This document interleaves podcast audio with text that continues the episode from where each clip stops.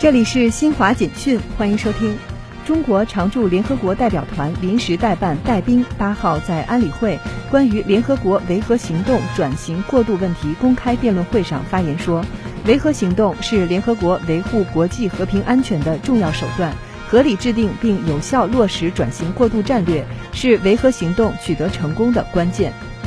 约旦、埃及、叙利亚和黎巴嫩四国能源部长八号在约旦首都安曼达成协议，同意将埃及天然气经由约旦、叙利亚输送至黎巴嫩，以缓解黎能源短缺危机。世卫组织网站最新数据显示，截至欧洲中部时间八号十七点二十九分，北京时间二十三点二十九分，全球新冠确诊病例较前一日增加四十八万两千一百一十六例。达到两亿两千一百六十四万八千八百六十九例，死亡病例增加六千九百三十二例，达到四百五十八万两千三百三十八例。以上由新华社记者为您报道。